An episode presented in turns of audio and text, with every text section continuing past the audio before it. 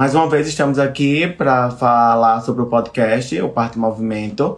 Esse é um projeto que idealizei há um tempo, é, com a perspectiva das pessoas compreenderem mais a atuação da fisioterapia durante todo o processo gestacional, durante o trabalho de parto e no pós-parto. Ele tem como objetivo levar informações baseadas em evidências para as mulheres que querem passar por toda a experiência da gestação, do parto e do pós-parto e também para os profissionais de saúde. Então, hoje nós vamos discutir um assunto que é muito utilizado durante o trabalho de parto em praticamente todos os hospitais, amigo é, da criança e da mulher e os profissionais que trabalham com o objetivo de uma assistência ao parto baseada em evidência e uma assistência humanizada, que são o uso das bolas durante o trabalho de parto, né? E aí, é, esses são recursos não farmacológicos que é apenas o recurso, né? Então, a forma como eu vou utilizar, ele também varia, né? Então, vocês podem utilizar de uma forma que não é tão efetiva, que não vai trazer muitos benefícios para essa mulher ou você utilizar o recurso com outra perspectiva e trazer bastante benefícios para ela. Então a gente vai discutir é, formas que pode ser utilizado, ideias que a gente vem trazendo. Eu não posso ainda é, falar dos resultados da minha tese, porque eu ainda não defendi, não publiquei, então está perto disso acontecer, mas a gente já tem resultados bem promissores sobre o recurso. Claro que não é só usar o recurso, até porque eu vou discutir com vocês, é também saber é, utilizá-lo, tá certo? Então, quando usar, né? É um, o, as bolas de parto são duas, na verdade. Nós temos a bola suíça, que é a bola de nascimento, que o povo chama, a bola de parto, bola de ginástica, ou também chamada de bola de pilates, aquela bola redonda, que é a mais conhecida e que praticamente todas as maternidades, centro obstétricos ou centro de parto normal tem ela. Então, é, a grande maioria das mulheres que estudam e que é, contratam uma equipe muito profissional, elas já têm ideia que existe essa bola. Inclusive, muitas já compram para ter em casa, para já realizarem alguns exercícios é, antes de ir para o, o parto. Então, isso também é uma perspectiva interessante, né, dessa mulher já ter esse recurso para casa, desde que ela tenha um profissional no pré-natal para orientá-la aos exercícios com, e como usá-la e quando não utilizá-la também, porque também é um recurso que, se usado de forma errada, ela pode trazer muito malefício. A mulher, por exemplo, pode ficar fazendo milhões de exercícios é, sem necessidade, às vezes em, em, momentos que não é adequado, e que isso pode gerar ansiedade nela, uma perspectiva que não vai acontecer utilizando esse recurso. Então a gente tem que ter também alguns cuidados. Mas tirando essa bola suíça ou essa bola de pilates que é mais conhecida, a gente também tem outro recurso hoje que é a bola de amendoim. Ou a bola feijão, como as pessoas também conhecem. É um recurso que foi implantado dentro da sala de parto e que também traz bastantes benefícios se utilizado de forma correta tanto com analgesia e quanto também sem analgesia. Na verdade, esse outro recurso ele foi utilizado é, usando após a analgesia farmacológica e aí eu vou discutir um pouquinho o porquê dessa perspectiva e tudo mais. O interessante é que as duas revisões sistemáticas tanto a de bola suíça quanto a de bola de amendoim, eu sou o autor principal, então participei bastante na construção da, da revisão sistemática. Claro que existem outras revisões, mas o interessante da nossa revisão é que nós avaliamos a qualidade de evidência, que é o que a grande maioria das revisões não fazem, que é para a gente entender se aquela evidência que a gente tá, tem, a gente confia ou não. E aí eu vou discutir um pouquinho mais na frente com vocês. Então, é, em algumas situações, a gente também pode evitar o uso desse recurso, né? Como eu falei para vocês. Esse recurso, se utilizado de, em momentos errados, ele pode gerar muita perspectiva para aquela mulher e o que gera muita ansiedade a gente está cansado de saber que a ansiedade ela pode atrapalhar o, o, parto, principalmente nesse início, nesse início do trabalho de parto, quando a mulher ela fica muito ansiosa. É, isso pode inibir a liberação de hormônios que são os principais hormônios para a progressão do trabalho de parto. Então, quando essa mulher está em casa é, e ela está em pródomos, é, é, muito mais interessante orientar ela a ficar mais tranquila, ela descansar, ela não executar muito exercício, porque isso pode gerar não só essa perspectiva da ansiedade, mas também gerar muito desconforto para ela, tá certo? Então não vale a pena é, orientar esse excesso de exercício, esse início de exercício tão precocemente. Mas Alexandra, a paciente está em casa e eu quero dar algumas orientações para ela, para ela não ir direto para o hospital, o que é que eu posso fazer? Então, é um recurso bem interessante, é, principalmente quando eu estou falando em bola suíça, bola redonda ou bola de pilates, é, quando essa dor começar a ficar mais intensa. Então, quando essa mulher começar a perceber que as contrações estão ficando rítmicas e que essa dor está ficando mais intensa, aí sim é interessante fazer o uso desse recurso. E aí, quando a gente pensa em fazer uso desse recurso, esse recurso ele pode ser feito de várias formas. A mulher pode usar ele em várias maneiras, como por exemplo, sentada, de quatro apoios, semi-inclinada, enfim, tem muitas opções de uso é, da bola de pilates. Então, desde que ela tenha uma boa orientação já no pré-natal, e mais uma vez falando da importância da equipe multiprofissional, e aí eu vou falar da, do fisioterapeuta em saúde da mulher, que é a minha especialidade. Então, dar essas orientações para ela já conseguir executar no em casa, né? Então, ela já tem noção de quais exercícios ela pode fazer, em que momento ela vai fazer, se vale a pena, se não vale, para ela já começar a potencializar essa progressão do trabalho de parto. Existem também os ideais, né? A gente fala que o interessante é que essa mulher utilize esse recurso é, com é, sentada na bola, por exemplo, no qual o joelho ele fique maior que o quadril, ou seja, o ângulo do joelho fique acima de 90 graus. É mais ou menos assim como está nessa imagem aqui, ó. Então a gente fica com a bola com o joelho acima de 90 graus para fazer com que é, eu consiga ter mais movimento aqui na parte pélvica, tá certo? Porque se eu não faço isso, às vezes as mulheres elas sentam em cima do sacro, do cóccix. Então ela faz isso daqui, ela senta aqui. E aí, quando ela vai se movimentar, a gente não tem muito benefício. Então não vale a pena também colocar uma bola muito pequena para essa mulher que ela sente e fica desconfortável. Então, é, o recurso também tem que estar tá bem cheio, essa bola tem que estar tá bem bastante cheia, para eu ficar mais confortável e eu conseguir realmente adquirir os movimentos pélvicos que eu quero trazer para essa paciente. Então, o tamanho ideal, ela traz muito benefício na hora do trabalho de parto. Outra coisa também é qual o formato, né? Como eu falei para vocês, nós temos dois formatos, a bola suíça e a bola feijão, a bola de amendoim, como vocês queiram chamar. Então vai depender muito da paciente.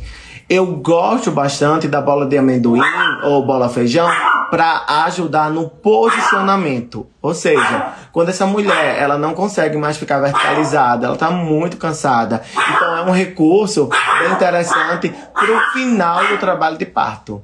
Então, se a mulher está usando analgesia farmacológica, é o primeiro recurso que eu penso na minha cabeça, é a bola de amendoim, porque ela aí sim ela tem que descansar, e aí eu uso esse recurso para posicionar essa paciente e ajudar nos aumentando os diâmetros da pelve. Isso vai depender, claro, da altura e do posicionamento do bebê. E também, quando ela não está fazendo analgesia farmacológica, esse recurso é muito interessante para quando a paciente está muito fadigada. Ou seja, ela não consegue mais ficar verticalizada, ela não consegue mais ficar em pé, ela não consegue ficar de quatro apoio, ela só quer ficar deitada. E isso pode acontecer e vai acontecer em vários momentos no trabalho de parto. Então, esse é um recurso bem interessante também nessa perspectiva. Quando ela não consegue, ela quer descansar, e aí você pode utilizar é, da bola feijão ou da bola de amendoim. Então, vale muito a pena ter na assistência ao parto, né? Ter dentro da bolsa de vocês, ou se você é paciente, pedir para a equipe ter também para lhe ajudar naquele momento, desde que você solicite, que você queira também. Então é um recurso bem interessante. Para o profissional de saúde, ele também é um recurso que ajuda bastante a facilitar a rotação do bebê principalmente quando esse feto está occipito posterior, direito esquerdo, ou occipito transverso, direito esquerdo. Então é um recurso bem interessante para ajudar no posicionamento do bebê para progredir o trabalho de parto. A gente sabe que o mau posicionamento ele pode interferir, ele pode é, dificultar essa progressão do trabalho de parto, então é um recurso também que ajuda bastante na rotação desse bebê quando ele está mal posicionado. Então, em algumas situa situações, como por exemplo em um aciclitismo, tanto do lado anterior como do lado posterior, nos estreitos inferiores, também é um recurso bem interessante. Claro que depende do profissional que esteja com você.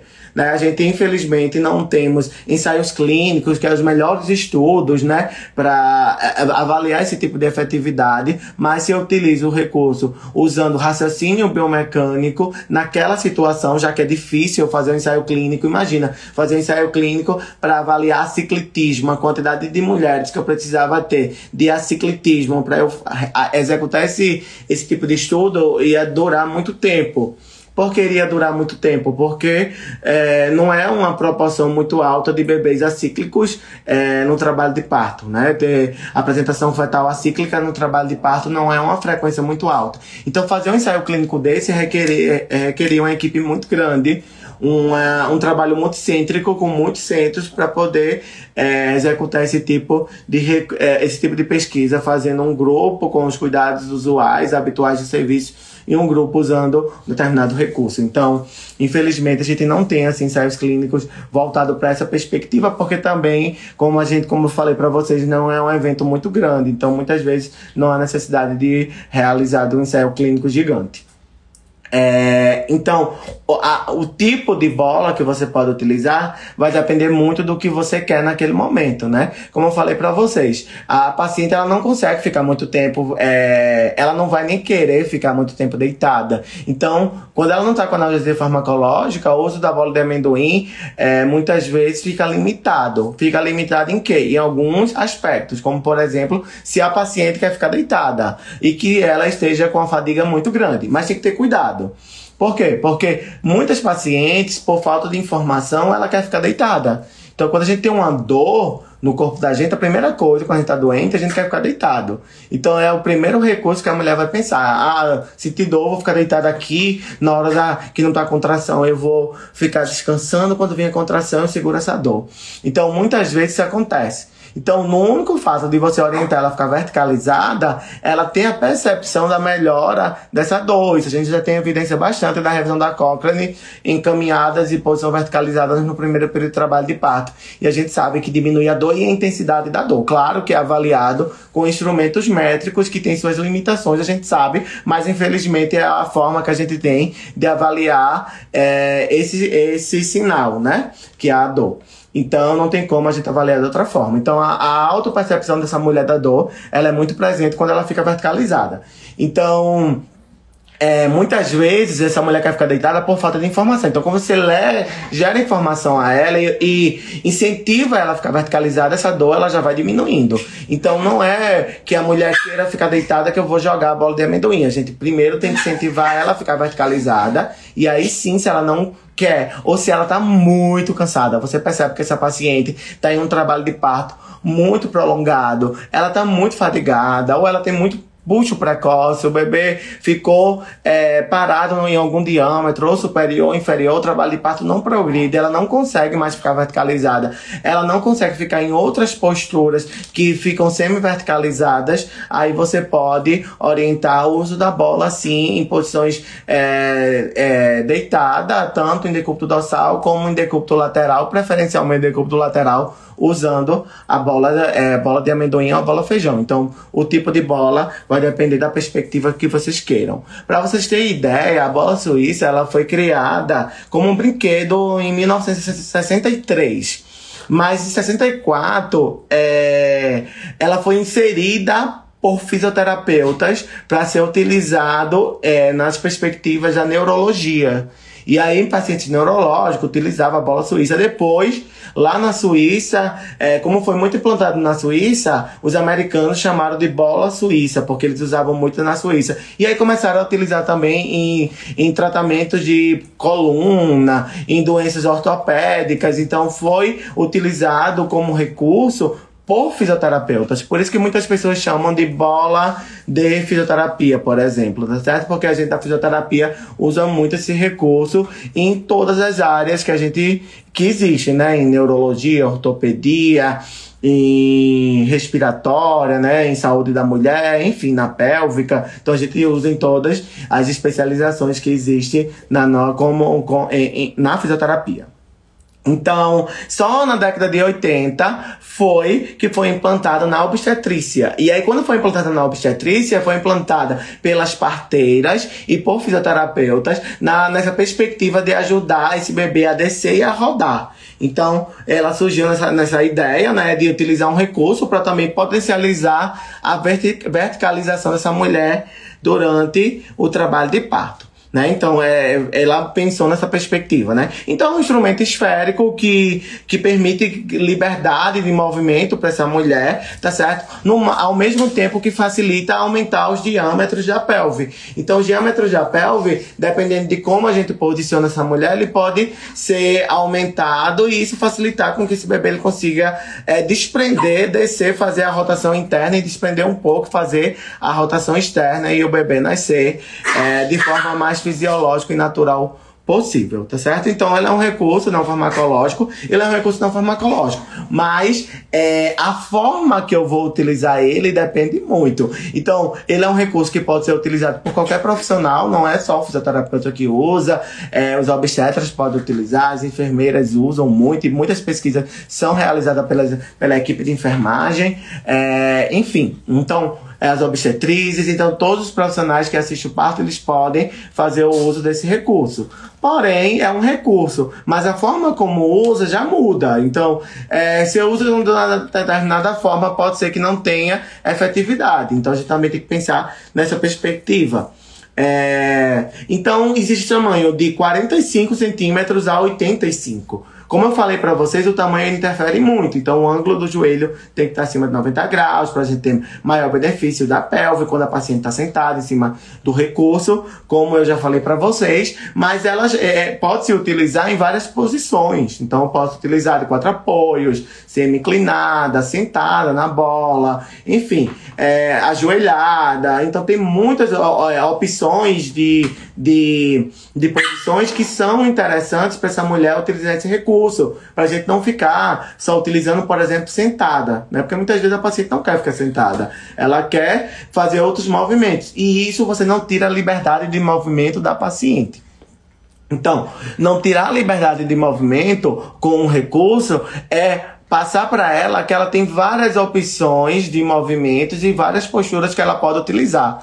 Então, se você usa esse recurso só sentada, você tira a liberdade de movimento da paciente. Então, a gente tem que ter é, muito cuidado com relação a isso, tá certo? Então, com relação ao tamanho, eu falei para vocês que é muito importante a gente utilizar. Alexandre, eu posso utilizar no primeiro e no segundo período de trabalho de parto? Pode, tá certo? Claro que depende do que o corpo da mulher está sentindo. Então, para uma assistência baseada em evidência, eu tenho que partir do princípio que o corpo da mulher que me direciona. Então, eu não vou direcionar quantas repetições de exercício ela vai fazer. Eu não vou direcionar quanto tempo tempo de uso essa mulher vai fazer, porque depende muito. Tem mulher que passa o trabalho de parto todo usando um recurso, porque ela pode usar esse recurso para auxiliar na postura, por exemplo, ficar paradinha e usando aquela postura, ou ela pode usar para realmente executar algum tipo de exercício. Então, eu não vou direcionar quantas séries de repetições e também não vou direcionar quanto tempo ela vai, vai, vai, vai fazer o uso daquele recurso, porque para uma assistência baseada em evidência, assistência ao parto baseada em evidência, eu tenho que respeitar o corpo dessa paciente. Então, a paciente vai direcionando e a gente vai moldando de acordo com a escolha e preferência dela. Então, eu posso utilizar tanto no primeiro período quanto para o segundo. Para o segundo período, que é o momento que aparece o primeiro puxo, a primeira sensação de puxo, muitas mulheres ela não gosta de ficar sentada na bola, por exemplo. Por quê? Porque imagina que o bebê está bem aqui embaixo já passou dos isquios, já tá aqui, né, no diâmetro inferior, e aí ela tem um peso do bebê fica muito embaixo. Então essa mulher, muitas vezes ela não suporta ficar sentada na bola. Então, ela, mas eu posso utilizar a bola em outras posturas, como por exemplo, quatro apoio, semi-inclinada, paciente de cócoras é, com auxílio da bola. Então ela pode utilizar esse recurso em outras posturas. Então a gente tem que ter muito esse cuidado, tá certo? Principalmente quando o bebê já está no diâmetro inferior, ele já está em cima do assoalho pélvico. Muitas vezes, quando a paciente fica sentada em cima da bola, é muita pressão lá embaixo e ela não suporta. É ela que não consegue. Agora, se ela se sentir confortável, tranquilamente ela pode usar e ficar de boas, é, utilizando esse recurso. Então, a dica que eu dou para vocês é oferecer esse recurso quando a paciente está em fase em parto ativo, em fase ativa, tá certo? Não adianta colocar em fase latente ou em pródomos. Se eu boto em fase latente ou em pródomos, essa paciente vai, pode gerar uma ansiedade muito grande, ela pode ficar muito cansada, pode ficar fazendo exercício e desestimular também, porque não está progredindo. Claro, o corpo dela ainda está se preparando para esse momento, é muito melhor ela acalmar. Por isso que muitas pessoas não usam esse recurso em fase latente ou fase inicial. E tá certo. Se a gente for pensar em evidência científica, todos os ensaios clínicos são utilizados em fase ativa ativa de trabalho de parto, né? Fase latente, fase inicial, é interessante essa paciente ficar mais tranquila e mais relaxada, até porque vai começar ainda o trabalho de parto, né? Então, é, em termos de efetividade, a gente tem, com relação à bola suíça, a gente tem um artigo que, eu, que a gente publicou, uma revisão sistemática, e aí dentro dessa revisão sistemática, né, que a gente publicou é, na revista Complementary Therapy in Clinical Practice, que é uma revista de fator de impacto, um ponto alguma coisa, é a 2 no Quali do Brasil, então é uma revista boa, assim, considerável para gente que, que faz pesquisa, que publica, que é pesquisador. É, o que, é que acontece? O que, é que a gente viu? A gente viu que a bola suíça ela é efetiva na diminuição da dor.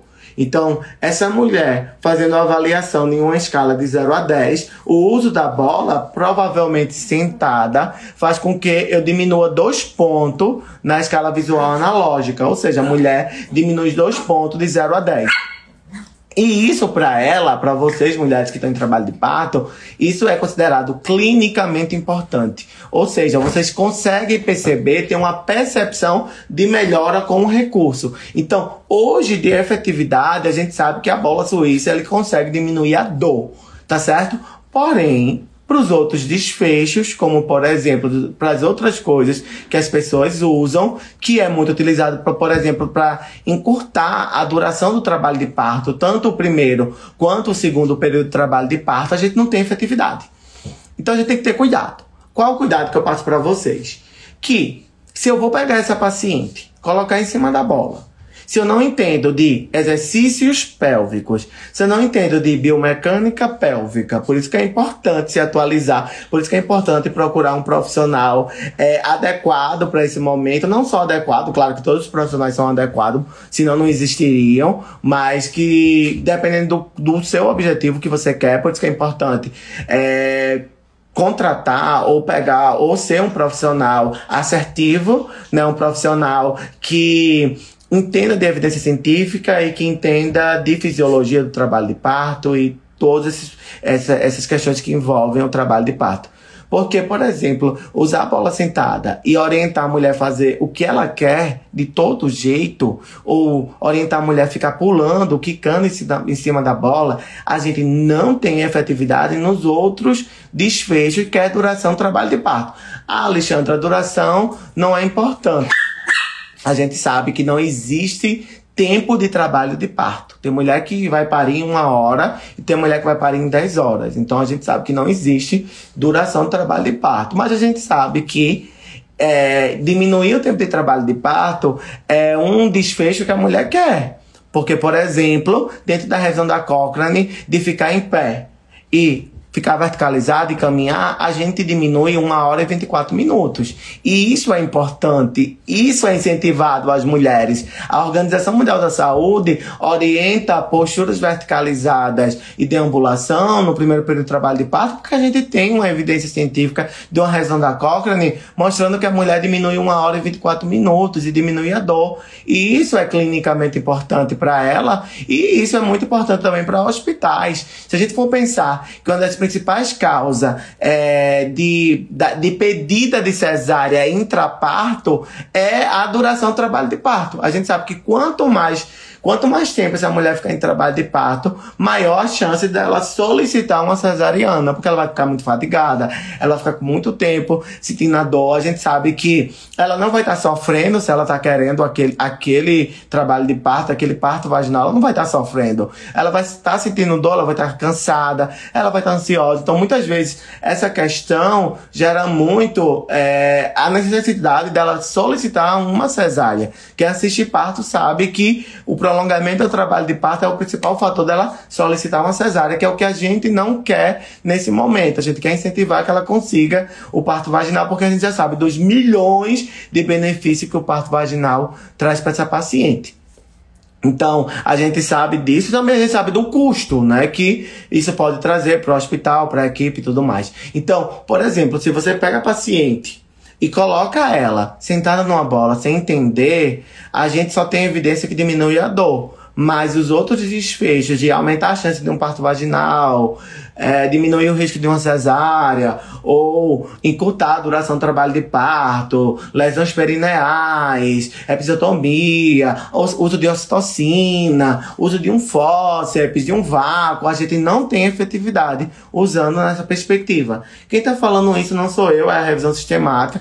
Todas as revisões sistemáticas, na verdade nós temos três revisões sistemáticas, ou é quatro de bola, e nenhuma a gente vê efetividade com relação a, o seu uso nessa perspectiva, usando de todo jeito ou é, botando a mulher para quicar, ficar pulando em cima da bola, né? Ao mesmo tempo, a gente sabe que quando a mulher quica e fica pulando em cima da bola, principalmente quando o bebê está muito embaixo, o que, é que acontece? O, é, a circunferência cefálica do bebê já está em cima do assoalho pélvico. A gente já tem um alongamento do assoalho pélvico e esse orientar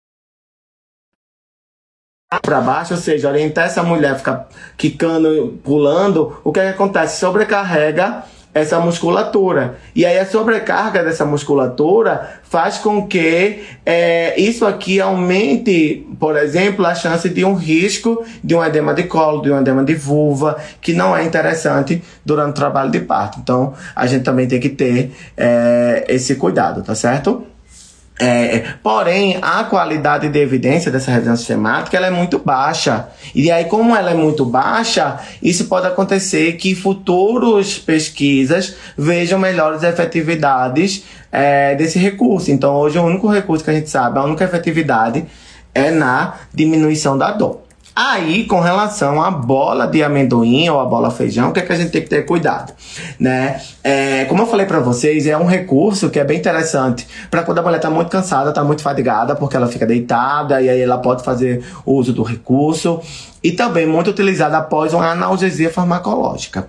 Então, quando eu comecei a usar o recurso, é, na verdade foi um recurso que foi implantado em 2015 nos Estados Unidos, porque lá nos Estados Unidos é um país que usa muito analgesia farmacológica, né? Usa muito a peridural. E aí é um recurso que as enfermeiras e as parteiras começaram a usar para pensar na perspectiva de posicionamento dessa mulher para fazer o uso e, e facilitar esse processo.